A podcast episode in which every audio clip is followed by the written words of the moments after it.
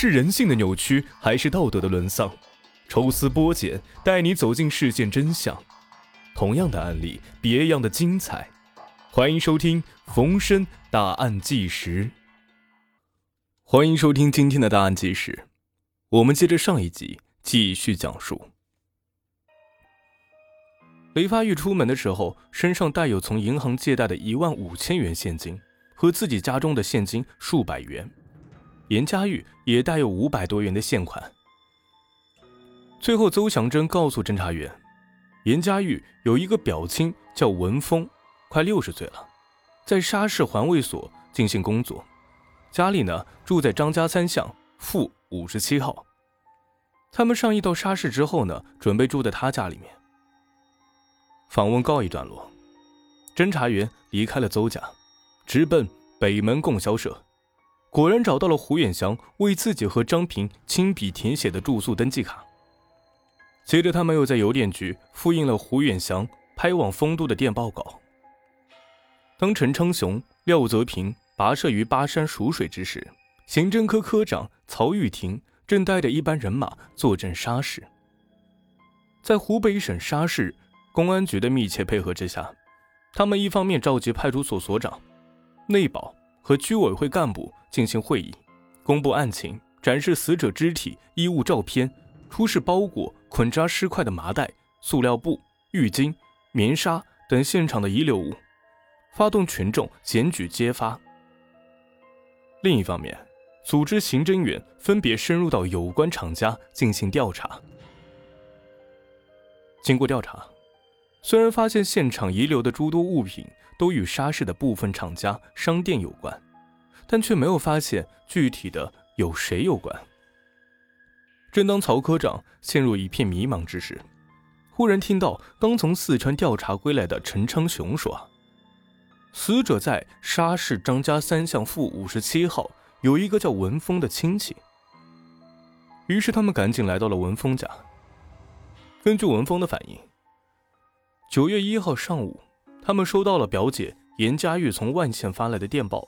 说是八月三十一号下午五点启程奔赴沙市，并请文峰九月一号晚上十点左右到码头迎接。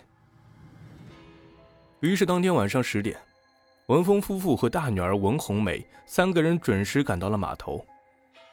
当他们接到严家玉之后，才发现同行的还有三个人，一个是严家玉的同母异父的妹妹雷发玉，另外两个人是为一男一女，也是生意人。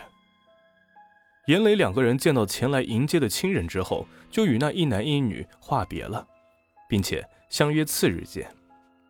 紧接着，只见那一男一女登上了一辆东区饭店接旅客的大客车。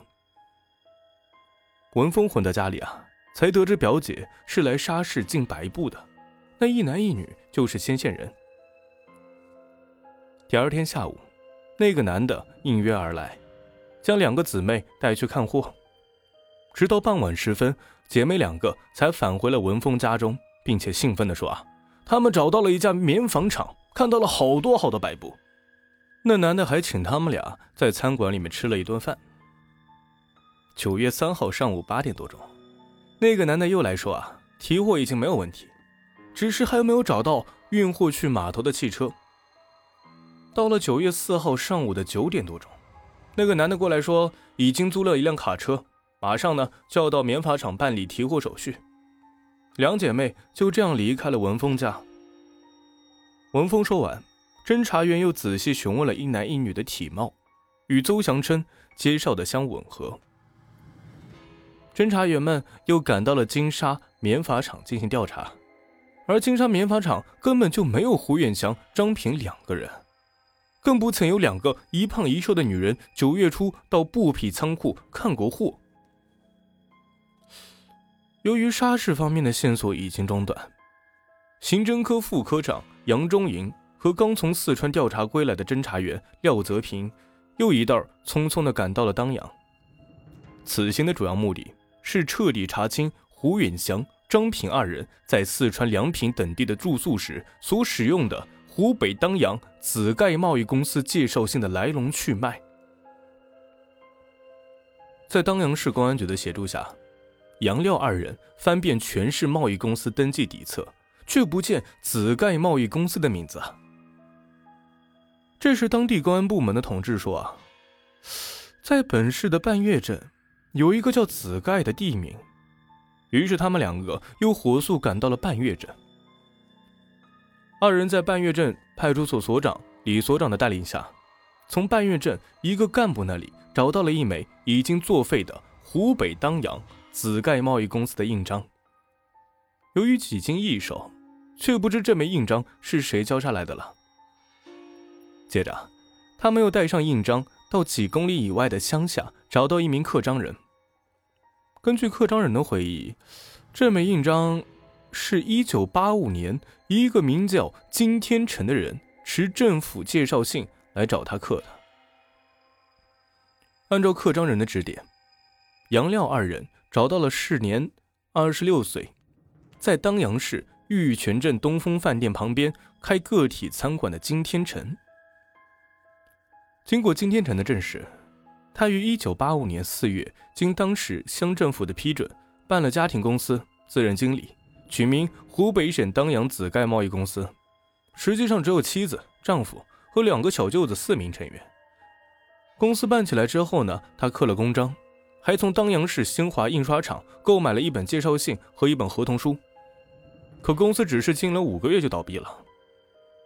当侦查员问及紫盖贸易公司的介绍信的去向时，金天成说出了一个理由：紫盖贸易公司开业不久的一天，金天成去沙市长途汽车站旁边的一家电影院进货，在等的时候呢，在电影院门口遇到一个操着河南口音的中年人。